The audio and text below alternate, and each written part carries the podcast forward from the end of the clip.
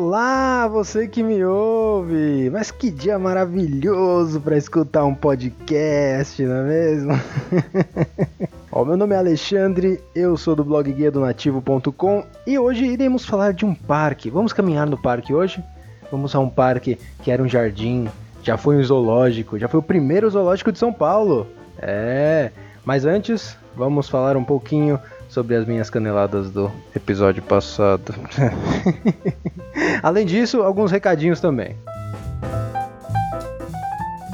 No episódio passado, eu falei algumas coisas que iam contra o que falam no tour do próprio Martinelli, que foi que ele tinha 20 embarcações depois de 30 anos trabalhando aqui em São Paulo. Ele que eu falo, Martinelli. E eu falei que eram pelo menos 11 embarcações. Eu não quis arriscar falar 20 embarcações, porque, né, eu ouvi e li em outros lugares que eram é, 11. Mas, para não contradizer a pessoa que estudou também para estar lá, sendo guia, eu escolhi falar a partir de 11, porque a gente engloba as duas.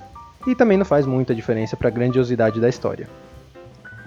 Eu, a princípio, só tenho essa canelada, mas se você tiver mais alguma, por favor, mande mensagem para mim nas redes sociais e eu vou corrigir, beleza? E se você gosta desse podcast, por favor, meu amigo, mostre para seus amigos, mostre para sua família, Fala para um amigo seu, olha aqui, ó, esse podcast e tudo mais. E fala para mim também, ó, essa pessoa aqui tá ouvindo podcast, cita o nome dela, eu que indiquei, não sei o que, eu falo aqui o nome dela. A princípio não tenho nenhum nome, né, porque o podcast tem, tá começando ainda. E eu tenho certeza que vamos crescer e disseminar mais informação. E é isso, vamos lá para mais um episódio? Vem comigo, segue nativo.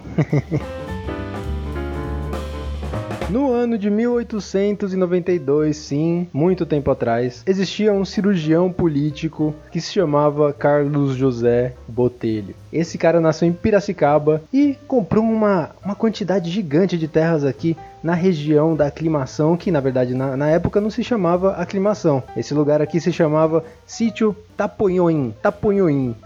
Portanto, podia ter um nome mais difícil, né? E, e ele decidiu reproduzir o Jardim da Climatation de Paris. Ah, esse cara que fresco. e aí, é, ele queria trazer, além de reproduzir esse jardim, lá de Paris, obviamente, ele queria trazer animais também. E aí ele fundou o primeiro zoológico de São Paulo, aqui na aclimação.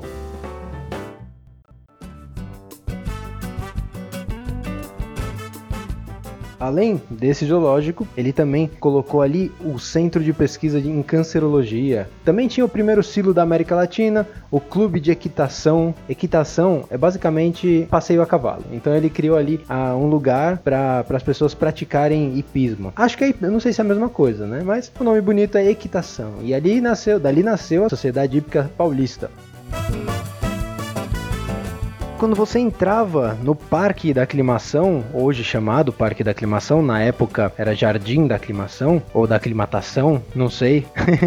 e aí quando você entrava, você via duas alamedas divididas, bem cuidadas. Uma tinha era mais voltada para diversão. Então tinha o bosque, tinha o estábulo, né, onde tinham várias vacas, tinha um ringue de patinação, tinha salão de baile, barraca de tiro ao alvo, é só para diversão mesmo, puro entretenimento. E a outra tinha o zoológico. Uh, aí sim, hein? Esse zoológico tinham coisas diferentes que não eram normalmente vistas aqui em São Paulo. Lá nesse zoológico você encontrava peixes elétricos da Amazônia, hienas africanas, tinha cobras. E falando em cobras, eu acho que eles não acharam que tinha sido uma boa ideia porque em 1920 uma sucuri de 5 metros, imagina só, 5 metros de comprimento escapou. 10 homens tiveram que participar da operação lá para buscar esse réptil para não matar ninguém. É, meu, não, não pareceu uma boa ideia, né?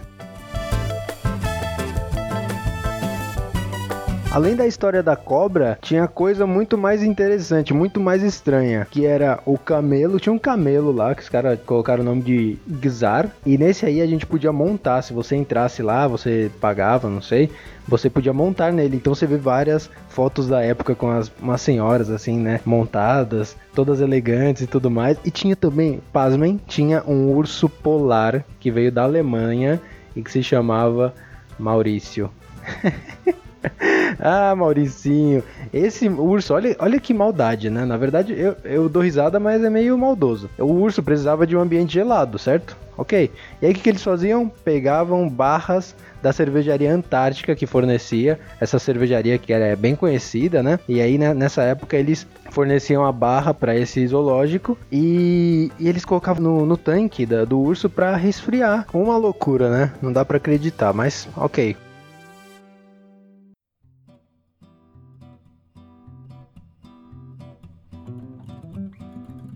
Aí lá por volta dos anos 30, a família Botelho começou a lotear a região. Eles começaram a vender as terras para propriedades particulares, anexas ao jardim, e aí sim começou a existir o bairro da aclimação. As ruas começaram a ser povoadas, as alamedas do local, e aí foram formando os bairros, né? Um ao lado do outro os subdistritos também da aclimação, e o jardim virou um ponto turístico tão importante de São Paulo, porque só tinha dois jardins em São Paulo, que era o da Luz e esse daí. E aí nos anos 50, depois de 20 anos, ele foi revitalizado. Ganhou uma concha acústica, também conhecida como palco, uma biblioteca, um playground e um campo de futebol, né? Porque o brasileiro já sabe, né? principalmente naquela época.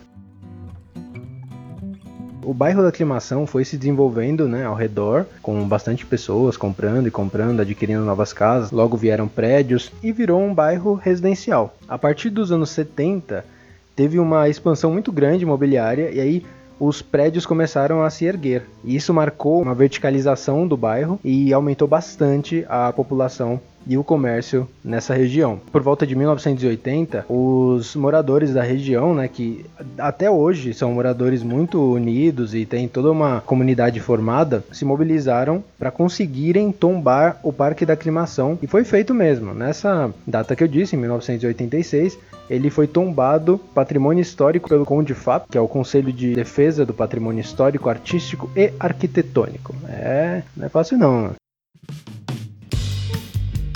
Hoje o Parque da Aclimação é maravilhoso. Eu moro nessa região desde quando eu nasci, então eu posso falar com bastante propriedade. O parque teve algumas mudanças durante toda a minha vida, né? Tem esse lago que tem várias espécies de animais que eu já vou falar. Tem um jardim japonês com espelho de água, tem o palco lá que eu falei, tem vários playgrounds também na parte de cima, na parte de baixo, bicicletário, bebedouros por todos os lados, né? É bem importante porque ah, normalmente atletas estão correndo por lá, mesas de piquenique. Ele é bem limpo porque tem várias lixeiras também. Ao redor do parque também tem três banheiros públicos muito bem higienizados. Você encontra também espalhado pelo parque vários aparelhos de ginástica. Tem a pista de Cooper que tem um quilômetro e meio. Tem duas quadras poliesportivas e um campo que antes era de terrão, mas aí depois da reforma eles fizeram de grama sintética. Além disso, lá no fundo, atrás do palco, tem uma quadra de futebol de areia. Embora hoje eu não goste de futebol, na minha infância joguei bastante.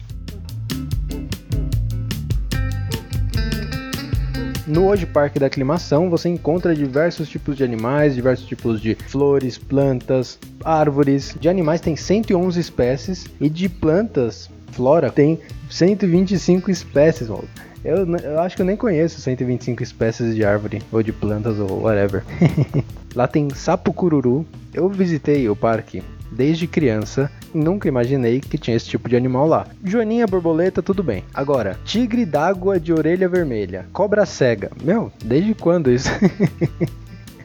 Então tem diversos répteis, mamíferos, anfíbios, aves. De, de fato, você encontra diversas aves. Inclusive tem uma mulher que leva lá duas araras que sobrevoam assim o parque depois voltam para a mão dela. E é incrível. Sempre que ela tá lá, tem uma roda de pessoas ao redor para tirar foto com as araras. É bem interessante. E de árvores, olha que interessante, porque em 2007 os eucaliptos de lá foram tombados pelo Conselho Municipal de Preservação de Patrimônio Histórico, Cultural e Ambiental da cidade de São Paulo, porque era um conjunto de áreas verdes remanescentes no local. E lá você também encontra, além de eucaliptos altíssimos, espécies ameaçadas de extinção, como o cedro e o pau-brasil. Ah, também tem o pinheiro do Paraná.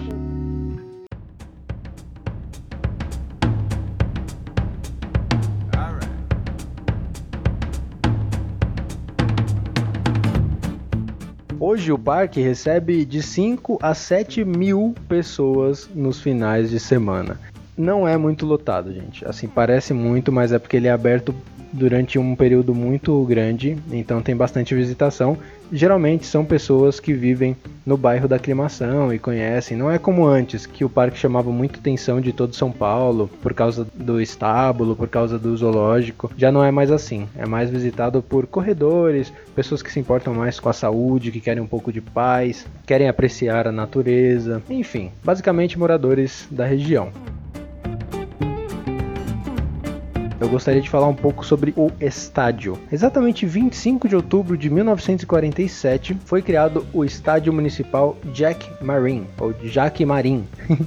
e lá está localizada a escola de futebol do parque e junto com esse estádio, né, como eu disse, foi criada as duas quadras poliesportiva, o campo que tem as dimensões de 60 metros por 90 metros e ele é alocado às vezes à noite para clubes de várzea e amigos também jogarem. Além do campo, tem vestiário, tem um departamento médico, um departamento administrativo, de atendimento e um refeitório lá para os jogadores, para as crianças que participam das aulas. E esse local recebe diversas pessoas durante o final de semana para assistir jogos. Ele também é sede da primeira escola de futebol de campo de salão para crianças e jovens. E essa escola de futebol, além da formação das crianças no futebol, é, sendo a porta de entrada ao esporte, eles também têm como objetivo fazer parte da educação e da formação das crianças intelectualmente.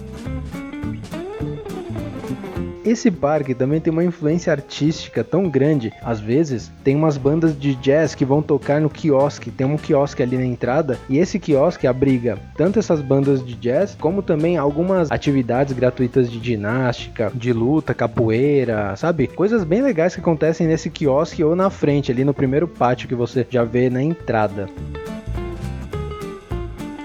Vamos para a dica do nativo. O Parque da Aclimação tem uma biblioteca anexada ao parque e essa biblioteca tem diversos títulos, se eu não me engano são mais de 500 sobre meio ambiente, porque ela é temática ao meio ambiente. Então, se você for fazer algum tipo de pesquisa sobre meio ambiente, esse é um dos melhores lugares para buscar. Além disso, ela possui 31 mil exemplares e vale a pena você conferir, dar uma olhadinha como que é a biblioteca. Ela é um anexo do parque. Durante a semana e final de semana existem atividades gratuitas de ginástica dançante com músicas contemporâneas. Já são de terça, quinta e sábado, das 7h30 às 8h30. Vale a pena você entrar lá, você pode chegar assim, aí você vê todo mundo dançando, aí você entra assim de fininho, e são geralmente senhoras, assim, pessoas mais idosas, começa a repetir os passos ali, meu. Você vai dançando ali e aí você se diverte. Essa visita vira muito mais do que uma visita comum, vira uma experiência incrível na sua cabeça que vai valer muito a pena ter vivido. thank you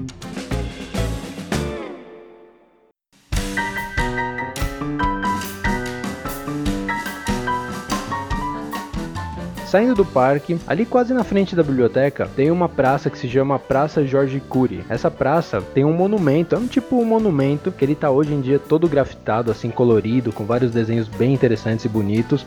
Tem uma escadaria e ali com certeza você vai tirar boas fotos, vai ter bons registros e pode aproveitar bastante a vista, porque é um local alto. Se você tiver a fim de caminhar um pouco mais, subindo a escadaria dessa praça, tem uma ladeira bem de frente, que no final dela você vai encontrar a Praça Polidoro. Essa praça geralmente é utilizada pelos moradores da região também para passear com cachorro, então você sempre vai ver pessoas com cachorro. E o centro dessa praça tem uma estátua estilo grego e pode sair várias fotos bonitas por ali, tem uma vegetação bonita também. Você vai perceber andando pelas ruas da aclimação que elas têm nome de pedras preciosas, isso é muito interessante. Então tem Safira, tem a Rua Esmeralda, a Rua Turmalina, e a Rua Topázio. E ao redor dessa praça, que é um círculo, você encontra diversos tipos de restaurantes que eu vou recomendar aqui, porque como morador dessa área eu conheço bastante.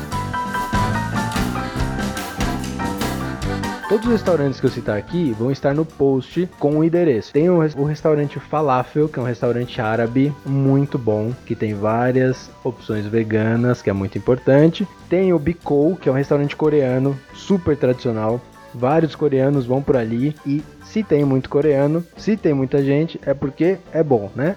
já aprendemos isso no último episódio. Tem também ali na região, já não falando ao redor da praça, tem uma das melhores pizzarias, na minha opinião, é a melhor do bairro, que chama Babu Giovanni. Tem também o Azami Sushi e para bar, o melhor, na minha opinião, novamente, é o espetinho Vaca Louca, que fica do lado da aclimação. Às vezes ele é temático e vale muito a pena conhecer. Meus caros amigos, estas são dicas para o seu momento magnata. Se você quiser gastar dinheiro, para quem realmente quer fazer um quer fazer um turismo gastronômico, e não, não tem como negar que a região é, é, boa, é rica em restaurantes muito bons, de vários tipos de comidas diferentes. Tem restaurante tailandês também, se você pesquisar ali na área você encontra. Mas claro, se eu não fosse da região, provavelmente eu não conheceria esses restaurantes, porque não é o meu estilo de viagem. Então, como sempre, eu recomendo acima de tudo que você leve a sua comidinha e economize o máximo para viver experiências, a não ser que você queira fazer turismo gastronômico, como eu já ressaltei antes. Se você não levar levar a sua marmitinha, se você não quiser gastar muito dinheiro, tem também aquelas maravilhosas redes de fast food que não são nada econômicas, tão pouco saudáveis. Tem o McDonald's, tem o Burger King, tem o Subway, tem várias padarias. Ali na, ao redor também tem várias lanchonetes. E a última dica que eu dou para você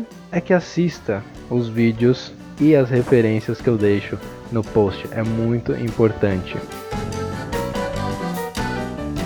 Mas nossa, Alexandre, como chegar nesse parque? Que interessante! Então, meu caro amigo, o primeiro passo é você entrar no site, eu vou deixar lá o link, e lá você vai encontrar um mapa com a localização do parque e uma rota ligando a entrada do parque ao ponto de ônibus mais próximo. O ônibus que passa lá perto é o mesmo ônibus que passa na Avenida Paulista e também até o centro. Vou deixar tudo lá porque é uma coisa muito visual, então não vale muito a pena falar aqui. Tem também a opção de chegar de metrô. O metrô mais próximo é o Paraíso, que está a 1 km e 400 metros de lá, que é da linha azul, né, linha verde também. E você pode escolher ir ah, caminhando pela rua Topázio até o metrô ou até o parque, ou pegar um ônibus na Topázio e descer se você tiver um pouquinho de preguiça, né? o que é muito comum porque a rua Topázio é muito inclinada. O parque ele é aberto das 5 horas da manhã até as 8 horas da noite. E a entrada, meus caros amigos, é grátis, é gratuita. É... Então, se você não vai, é porque você não quer. Sobre as quadras poliesportivas, elas funcionam de segunda a sexta, das 11h30 a 1h30 da tarde e das 5 da tarde até as 6 da tarde. De sábado e domingo até as 17 horas. Eu não encontrei, infelizmente, o horário inicial de sábado e domingo porque eles não tinham lá informando na placa. Então, aparentemente, você já está contextualizado, você está finalmente pronto para visitar esse local. Você já sabe que lá tinha um zoológico, que o bairro nasceu a partir do Jardim da Aclimação, Le Jardin d'Acclimatation. Você sabe que uma cobra de 5 metros fugiu desse zoológico precisando de 10 pessoas para correrem atrás da cobra. Você já sabe também que tinha um urso polar que chamava Maurício. tinha um camelo se chamava Gizar, que ali no quiosquinho ali na frente tem umas senhorinhas ali que fazem uma dança, tá? Pá, entendeu? E você pode chegar ali de fininho e começar a dançar com elas. Então, meus caros, se você chegou até aqui, você sabe de tudo isso e por que não você me ajudar a disseminar esta palavra, não é mesmo? Vai lá nas minhas redes sociais, coloca a hashtag Guia do Nativo se você for visitar um desses, um desses lugares que eu já falei aqui, ou se você quiser me mandar mensagem, alguma sugestão de lugar para ir visitar, para conhecer, para conhecer melhor a história e relatar aqui. E por favor, como sempre, fale para um amigo seu, ó, oh, escuta isso daqui, vamos disseminando mais informação. Muito obrigado por me acompanhar até aqui. Se você quer me ajudar, além de compartilhar com seus amigos, por favor, vai lá no YouTube, vai lá no meu blog, se inscreve no meu canal, manda comentário para mim. Isso realmente motiva muito o nosso trabalho e faz com que a gente continue a produzir conteúdos de boa qualidade para que você entenda muito melhor os lugares que vai visitar em São Paulo e está no mundo. muito obrigado por me acompanhar até aqui e até o próximo episódio. Até a próxima aventura, onde eu falarei sobre o. Não sei, ainda não sei o que eu vou falar, mas tamo junto!